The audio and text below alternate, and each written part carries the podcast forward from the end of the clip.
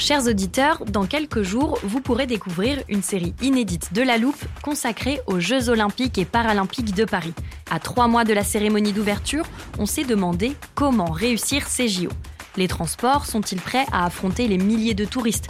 Le dispositif de sécurité est-il suffisant? L'enthousiasme sera-t-il finalement au rendez-vous? Pour répondre, on plonge durant cinq épisodes dans les archives des éditions précédentes, accompagnés des journalistes de l'Express. C'est à retrouver à partir du 13 mai sur toutes les plateformes d'écoute. Hiring for your small business? If you're not looking for professionals on LinkedIn, you're looking in the wrong place. That's like looking for your car keys in a fish tank. LinkedIn helps you hire professionals you can't find anywhere else, even those who aren't actively searching for a new job but might be open to the perfect role. In a given month, over 70% of LinkedIn users don't even visit other leading job sites. So start looking in the right place. With LinkedIn, you can hire professionals like a professional. Post your free job on linkedin.com slash people today. Salut, c'est Xavier Yvon. Ce jeudi, je vous propose de découvrir un nouvel épisode du podcast Tech de l'Express pour comprendre comment la publicité intègre les progrès de l'intelligence artificielle. Bonne écoute. This is one device. My worst fears are that we cause significant harm to the world. Three, two, one. Bonjour, c'est Frédéric Fillou. Bienvenue dans Contrôle F, le podcast de l'Express qui explore le monde de la tech et son impact sur nos sociétés. Le secteur de la publicité est obsédé par l'intelligence artificielle. Comme les publicitaires portent toujours l'optimisme en bandoulière, ils semblent enthousiastes. Mais beaucoup sont quand même affolés par la brutalité et la profondeur du changement à venir. Des métiers classiques vont disparaître, en tout cas se transformer, et cette industrie va devoir compter avec de nouveaux acteurs issus d'alliances entre la communication et la tech. Tout cela va bouleverser à la fois la conception publicitaire, la production des campagnes, mais aussi leur distribution avec des capacités de ciblage encore plus précises. Pour en parler, j'ai invité dans Contrôle F Ivan Bekowski, directeur de la création de Full Six, l'entité digitale de BETC, une des plus grandes agences de communication françaises. Yvan est aussi un praticien de ces technologies qu'il teste et évalue en permanence. Avec lui, nous allons parler de toutes ces mutations, mais aussi de l'évolution de la propriété intellectuelle, de la protection des artistes et des créateurs. Et vous allez l'entendre, c'est un sujet qui ne fait pas tout à fait consensus entre Yvan et moi, mais c'est ce qui fait l'intérêt de cette conversation. C'est parti Bonjour Yvan. Bonjour Frédéric. Pour commencer, j'aimerais qu'on parle de l'impact de la technologie, notamment des IA, sur la création publicitaire. Et j'aimerais que tu recadre ça notamment dans le processus créatif d'une campagne publicitaire. Effectivement, on est en plein dedans. Hein. C'est un peu euh, panique et excitation. Dans le processus de création, il y a une partie idéation hein, où on cherche des idées, parce qu'on parle de création publicitaire, donc on parle de ce qu'on voit en communication, tant de des films, des annonces presse, euh, des sites. La communication, c'est très large. Hein. Les emails que vous recevez dans un programme CRM, etc. Donc il y a toujours une partie idéation où on cherche l'idée, c'est-à-dire l'angle, c'est-à-dire comment on va raconter, comment on va faire passer le message. C'est probablement la partie la plus complexe avec la plus grande valeur ajoutée parce qu'en fait il faut être à la fois singulier, en même temps pertinent, impactant, en même temps pas non plus trop original, etc. Ensuite après la phase d'idéation, il y a une phase de maquette, hein, de mise en pratique, de, une phase de brouillon, on va dire, qui permet quand même de partager les idées qu'on a, de les montrer, de les raconter, etc. C'est sur cette phase-là que l'IA va être extrêmement utile parce qu'elle accélère des processus, elle améliore le rendu de de ce qu'on peut euh, partager. Alors par exemple, on va utiliser euh, des générateurs d'images comme euh, Stable Diffusion ou bien Midjourney, Dali, Dali ou Midjourney, etc. Mais c'est aussi pourquoi pas ChatGPT quand il s'agit de textes un petit peu longs ou de rassembler ou de résumer des choses. Et puis après, il y a toute la partie production, c'est-à-dire qu'une fois elle est vendue, et là sur la partie production, c'est là aujourd'hui en fait que l'IA intervient le plus. Hein. C'est dans la partie de production de ces idées-là qu'on voit le plus de gains de productivité à court terme grâce à l'intelligence artificielle. Est-ce que le métier n'est pas je parle de la création. Est-ce que le métier n'est pas en train de migrer vers un, un système de création intellectuelle très fort où euh, des gens euh, capables de conceptualiser des choses vont finalement se trouver confrontés à un système dans lequel on va pouvoir faire très simplement énormément d'itérations. C'est-à-dire au lieu de partir d'une grande idée, on va faire une myriade d'essais sur le même, euh, la même thématique. Alors déjà, on est dans une industrie des tests. hein. Ça veut dire qu'en fait, euh, un, client qui va voir une agence pour construire une campagne, pour euh, construire sa marque, il n'est pas, euh, il fait, fait pas un choix à un moment donné et qu'il envoie en production industrialisée comme ça. On a beaucoup, beaucoup de choses qui sont testées et des choses qui sont testées en parallèle et comparées entre elles. hein. Donc déjà, c'est une industrie du test. On peut imaginer, en tout cas, que grâce à les IA, on va tester beaucoup plus de choses et beaucoup plus rapidement, notamment. Probablement que ça sera quand même surtout pour la partie, euh, ce qu'on appelle le bad funnel, c'est-à-dire qu'ils sont pas les. C'est quoi le bad funnel Alors le explique. bad funnel, c'est le dernier mètre de le- la conquête de quelqu'un. C'est-à-dire, euh, demain, tu, tu vois une publicité pour une marque, euh, tu trouves ça chouette, ensuite tu vas sur le site, tu le trouves bien fait, tu trouves le, le service que tu attends ou les contenus que tu cherchais. Et puis après, tu vas dans ton quotidien être retouché régulièrement par des assets beaucoup plus petits, beaucoup moins euh, intéressants créativement. Et c'est là que l'IA va vraiment beaucoup jouer. Donne-moi un exemple. Pour être très concret, donne-moi un exemple Ouais. avec un de tes clients pour lequel tout ce processus s'est appliqué. Bah, imagine euh, par exemple euh, demain tu as envie de changer ta perceuse et tu vas sur le site Leroy Merlin parce que c'est une marque de référence pour toi, parce que notamment le, le patrimoine de la marque, son existence publicitaire fait que tu as confiance en cette marque. Tu vas sur le site, tu regardes quelque chose et puis tu passes à autre chose parce que tu n'as pas le temps de tout comparer, c'est pas le moment. Tu vas bien voir que tu vas être assez souvent retargeté, très souvent tu vas Reciblé, ouais. reciblé par euh, Leroy Merlin et tout ce parcours-là, c'est-à-dire où est-ce qu'on te retouche, où est-ce qu'on te recible, où est-ce qu'on te reparle, avec quoi? Est-ce qu'on ajoute une promotion? Est-ce qu'on t'envoie un email? Comment on a ton email, etc. Là-dedans, l'IA joue déjà et va beaucoup jouer. C'est ça le bad funnel. C'est la partie euh, immergée de l'iceberg. C'est beaucoup plus gros que la partie visible, publicitaire et créative, mais c'est une partie importante de l'industrie euh, de la communication aujourd'hui. C'est là-dedans qu'il y a le plus de tech et c'est là-dedans qu'il va y avoir à court terme beaucoup plus d'IA. Parce que là, je peux très facilement te dire euh, que je vais fabriquer des images sur mesure pour te convaincre vraiment d'acheter cette perceuse là chez Leroy Merlin.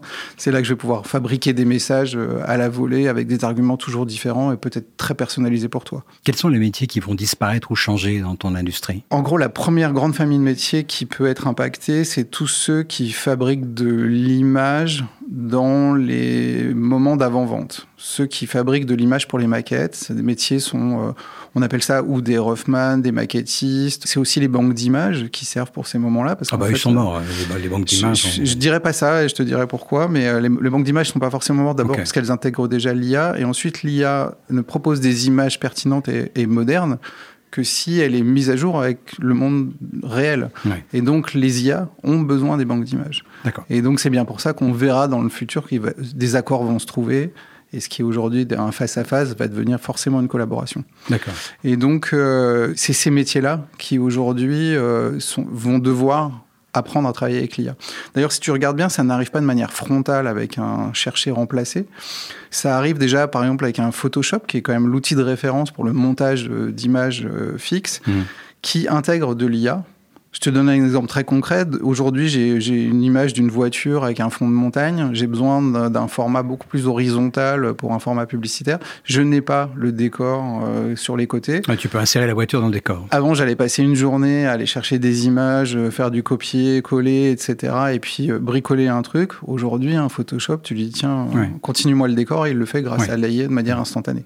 Donc en fait, c'est exactement comme dans les voitures, c'est-à-dire que ça va arriver fonctionnalité par fonctionnalité. Mhm. C'est pas forcément un truc brutal, violent, immédiat, avec un jour J où tout est transformé par l'IA. Dans ton secteur, il y a le métier de concepteur-rédacteur qui est essentiel.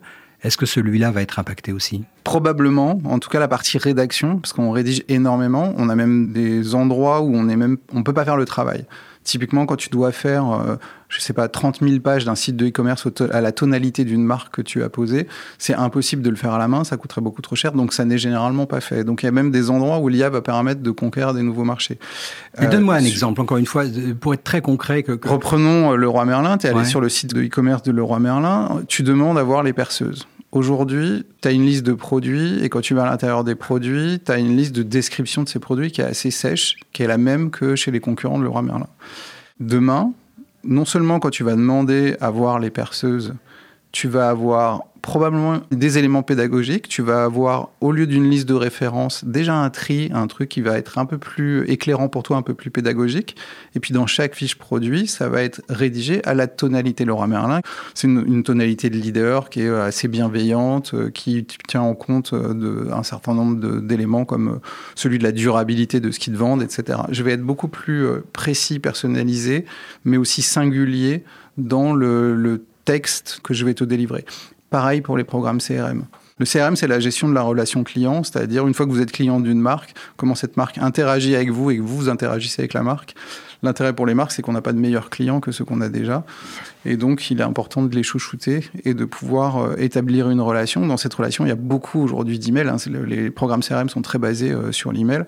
La rédaction de ces emails est clé. Donc, c'est un volume hallucinant qui aujourd'hui est fait de manière assez complexe par les marques. Ça coûte très, très cher. Là, l'IA va jouer un rôle essentiel, c'est sûr.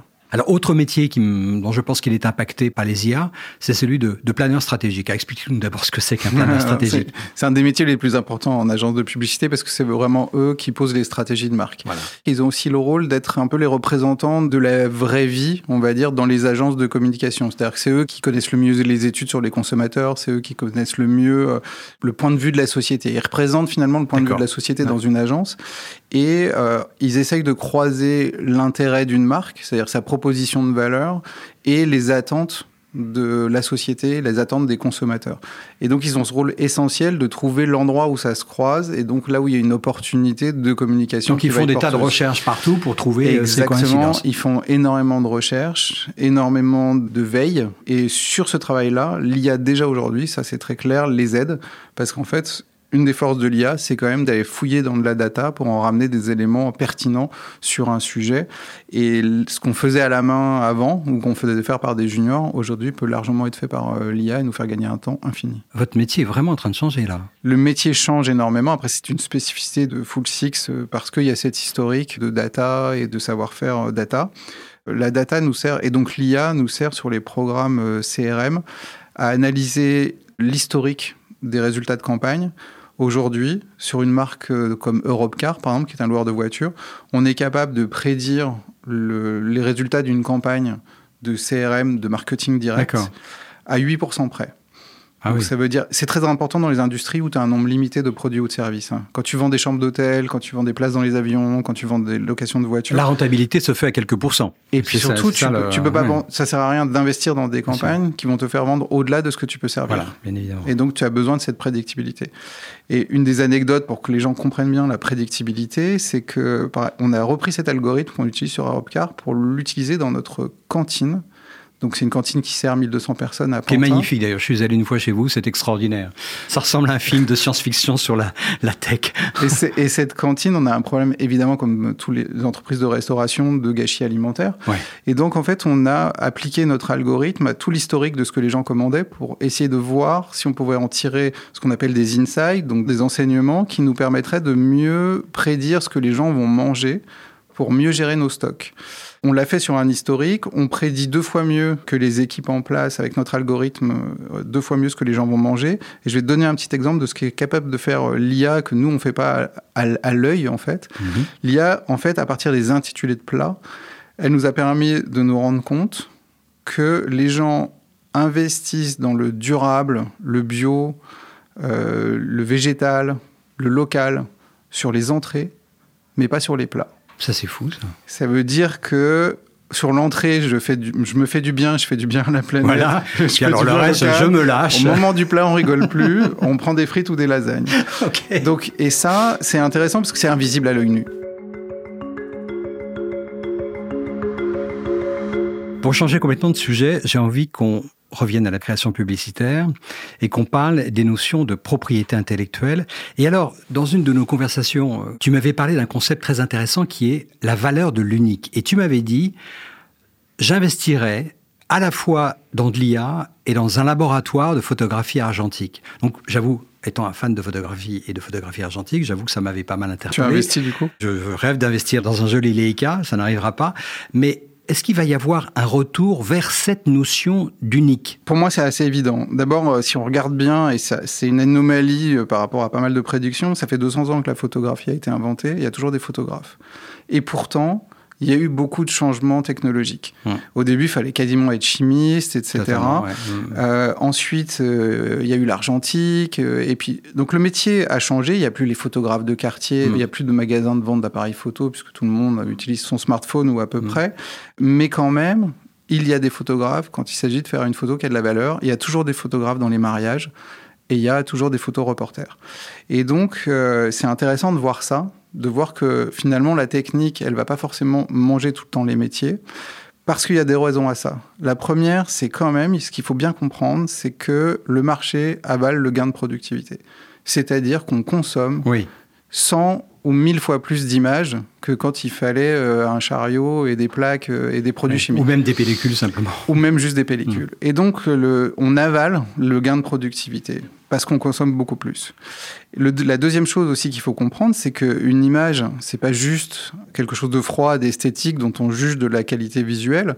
C'est une histoire, c'est le témoignage de quelque chose. Et donc, les images synthétiques, elles ne sont le témoignage de rien. Donc aujourd'hui, elles servent beaucoup soit à exprimer un concept. Donc là, il y a une intention de celui qui a écrit le prompt et c'est de la création. Le prompt, c'est donc l'instruction qu'on donne à l'IA pour décrire ce que l'on veut obtenir. Exactement. Le deuxième cas de figure, c'est juste de l'illustration. Et c'est Ouais. pour ça aujourd'hui qu'on utilise les photos qu'on fait en synthétique pour les maquettes ou pour de l'illustration, c'est-à-dire pour accompagner un récit, mais en soi-même, la photographie n'est pas le témoin de quelque chose. Et donc c'est pour ça que une photo qui porte un récit, elle a forcément cette authenticité et forcément cette valeur va continuer à exister. Est-ce que vous continuez à commissionner des images originales, c'est-à-dire prises par des photographes, euh, des artistes euh, au sens premier du terme, euh, qui ont une patte, une personnalité, un style, etc. Aujourd'hui, la, la question ne se pose pas vraiment parce qu'il y a un tel écart de qualité euh, Ouais. et de précision hein, dans la photo. Oui, mais ça, on euh, sait qu'il va y avoir une convergence terrible. C'est-à-dire que déjà, quand on fait, on en a fait ensemble d'ailleurs des, des- Mhm. des essais, on en a en tout cas échangé. Dans certains cas, il est impossible de distinguer une photo générée par une IA d'une photo euh, prise par un professionnel. Le réalisme n'est pas le seul critère de jugement d'une Ouais, photographie. ouais, oui, bien sûr. Il y en a plusieurs d'autres. Et notamment, il y a quand même la validation client. Légèrement, oui. Tu vois C'est important. Et donc, est-ce que cette photo correspond à ce qu'il m'avait commandé? Euh, je sais, et c'est important. Et le niveau de qualité, notamment dans certaines industries qui sont très puissantes dans ce pays, les industries du luxe ou de Mm. la mode, le niveau de qualité que réclament ces industries est quand même très très haut. hein. Donc en fait, euh, on a encore un petit peu de temps avant de remplacer ces images commerciales. Le- le- la première vague, et c'est très très clair, c'est les images d'illustration qu'on utilise au quotidien pour accompagner un post social média, pour illustrer un article, etc., un contenu, pour envoyer avec un email CRM, etc. Donc ces images-là, elles sont déjà en fait faites par des IA, on- ça va très vite.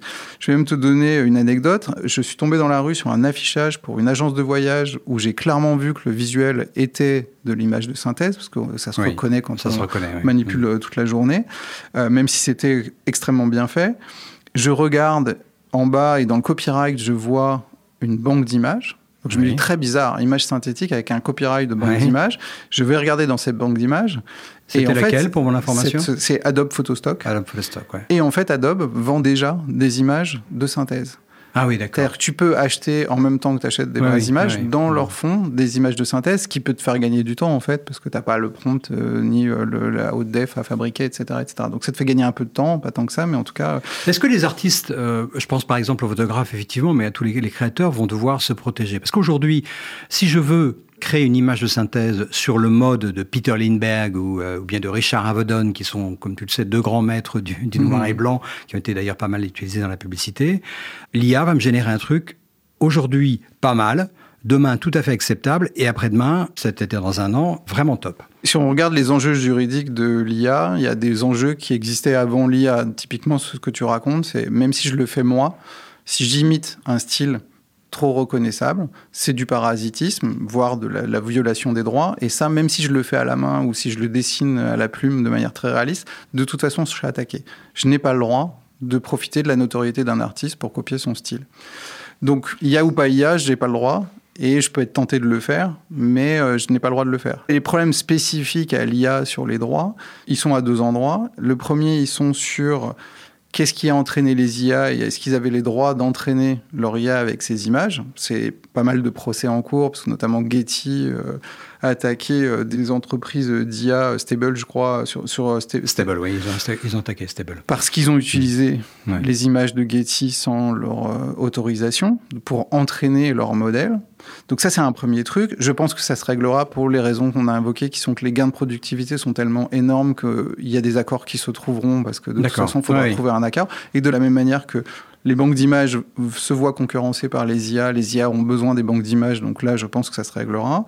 Ensuite, le deuxième problème, c'est que les IA peuvent avoir tendance, par hasard ou pas, à te refaire une image qui lui a servi de modèle d'entraînement. Évidemment, c'est le problème. Ce qui existe aussi avec les humains, c'est-à-dire que par moment. C'est pas pareil. On a un petit désaccord là-dessus, mais je pense pas qu'on puisse euh, Non, mettre les choses ça sur nous le est même. déjà arrivé, Frédéric, dans notre industrie, ça nous est arrivé de faire de manière totalement honnête une idée et de voir que cette idée avait déjà été utilisée en publicité. Tu Oui, peux faire une image. attends, et- attends, parce que là, c'est un- on, on touche à un truc hyper important, qui est que, à mon sens, il est complètement différent d'avoir un de tes créatifs qui est effectivement riche de tout ce qu'il a appris à l'école, au cours de son métier, etc., qui va naturellement s'inspirer de quelque chose, que d'entrer dans un prompt, fais-moi une photo comme Peter Lindbergh. C'est complètement différent, je trouve. Si tu fais fais-moi une photo comme Peter Lindbergh, tu es hors la loi.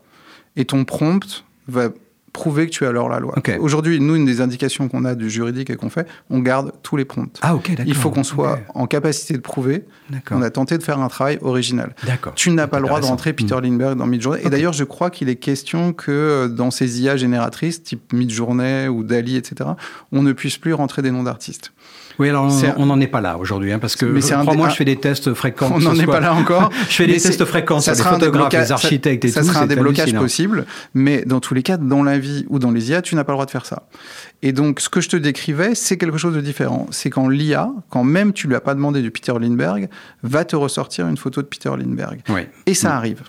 Ça arrive. C'est assez rare, Mhm. mais ça peut arriver. Mais c'est ce qui arrive dans la vie, c'est ça que je décris. Par moment, tu vas te retrouver avec des choses qui sont complètement comparables, qui vont même pouvoir donner lieu à des procès, alors que la bonne foi des parties prenantes n'est pas forcément mise en cause. C'est des choses qui arrivent. Et donc ça arrive avec les IA aujourd'hui un peu trop souvent, si j'ai bien compris.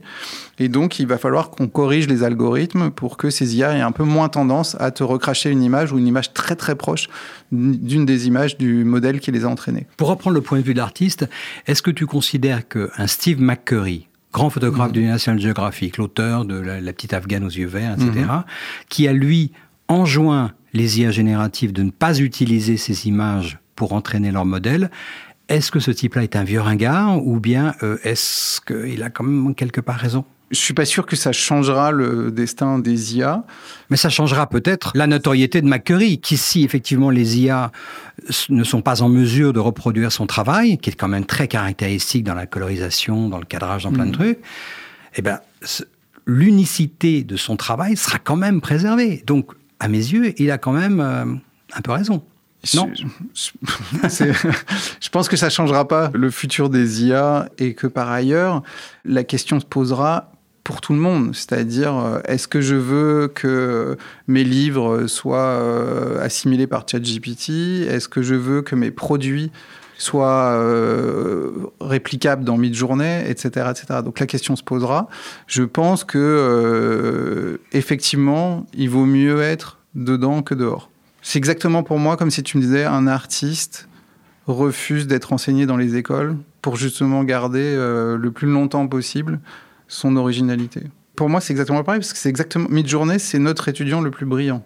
Ou Stable Diffusion, c'est notre étudiant le plus brillant. Qu'est-ce qu'ils font? En fait, ils assimilent tout et ils apprennent à refaire des choses qui sont originales parce que c'est pas forcément des copies, mais en ayant appris de ce qu'ils ont vu. C'est juste qu'ils ont un- un- une capacité d'apprentissage qui dépasse celle de C'est quand même un, étudiant qui pille quand même un petit peu, parce qu'il restitue des choses euh, où il y a zéro traçabilité, zéro euh, authorship, c'est-à-dire euh, attribution à un auteur. Donc c'est pas du tout pareil qu'un étudiant. je sais qu'on n'est pas du tout d'accord sur cette vision, mais il ne copie pas. hein. Il sait pas du copier-coller ou c'est pas. Quand tu lui demandes de faire. C'est de l'inspiration directe. quand tu- Pas du tout.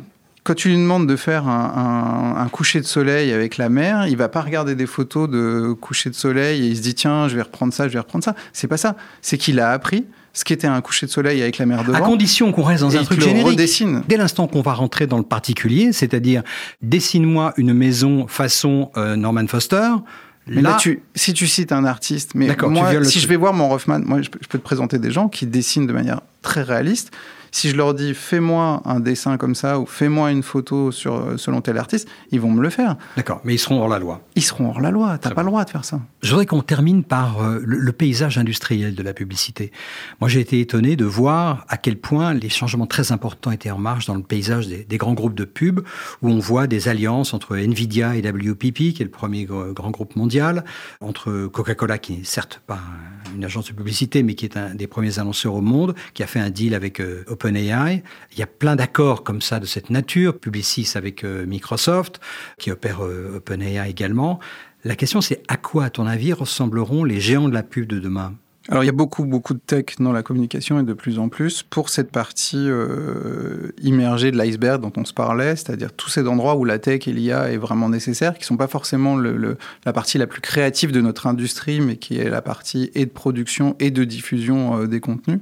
Donc, les accords euh, sont très révélateurs de tout ça. Ouais. La tech est vraiment nécessaire maintenant dans notre euh, secteur.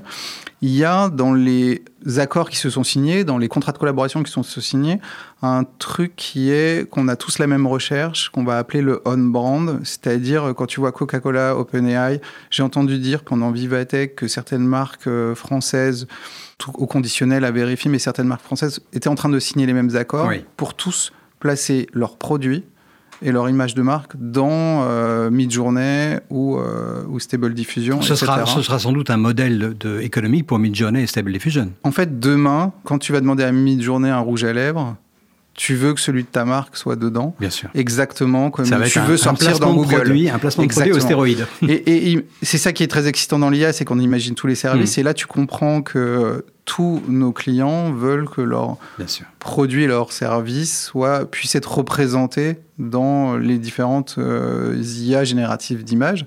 Parce que demain, imagine que j'arrive à apprendre à une de ces IA, euh, Frédéric Fillou. Et ben demain, tu peux dire, euh, je voudrais voir ce que ça donne une chemise d'Hugo Boss sur moi. Demain, je voudrais voir hein. etc. non mais tu vois ce truc de toute l'industrie de la mode avait de Ouais, comment je ouais, peux ouais. en e-commerce projeter les gens, etc. C'est un des usages des IA génératives. Et donc tu comprends bien que dans ces images-là, qui vont être extrêmement pu- populaires, très faciles à générer, toutes les marques veulent veulent l'être. Et donc ce on-brand, c'est-à-dire cette capacité qu'on doit avoir dans une industrie créative de dire sur toute ma chaîne de fabrication d'images, je dois avoir les produits de ma marque, je dois avoir le patrimoine visuel de ma marque pour fabriquer des choses qui soient propres à la marque et pas juste des images génériques comme on le fait aujourd'hui dans les IA. C'est ça la clé. Le métier est en train de changer, la vie est quand même assez intéressante dans le, les milieux de la publicité. Oui, c'est fou parce que c'est vraiment magique en fait. C'est-à-dire qu'on a l'impression d'avoir des nouveaux crayons de couleur mais avec une puissance euh, comme on les avait pas et c'est ça qui, qui surexcite tout le monde. C'est ce qu'on voit à Cannes. hein. À Cannes, euh, Au fait, a- Cannes, c'est le festival de la publicité. Cannes, c'est le festival de la publicité et euh, ce qui se raconte à Cannes, c'est qu'il n'y a aucune conversation qui ne soit pas sur l'IA. C'est aussi simple que ça, c'est aussi radical. Très bien, Yvan. Merci beaucoup d'être venu dans, dans Contrôle F. Merci, à bientôt. C'est moi qui te remercie. Merci Frédéric. Voilà comme me l'a confié Yvan après l'enregistrement de ce podcast. Moi, je fonce, dit-il, c'est le coup d'après qui me passionne.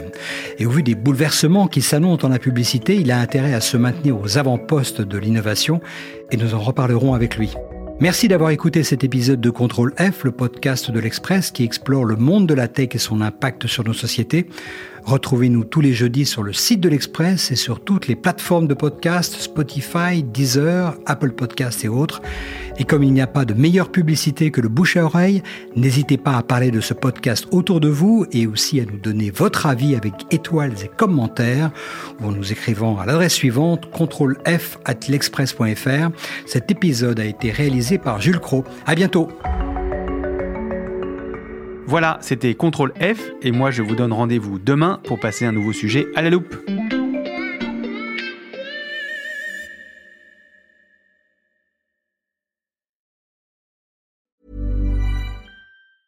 Hey, it's Danny Pellegrino from Everything Iconic. Ready to upgrade your style game without blowing your budget? Check out Quince. They've got all the good stuff shirts and polos, activewear, and fine leather goods, all at 50 to 80% less than other high end brands. And the best part? They're all about safe, ethical, and responsible manufacturing. Get that luxury vibe without the luxury price tag. Hit up quince.com slash upgrade for free shipping and 365 day returns on your next order. That's quince.com slash upgrade.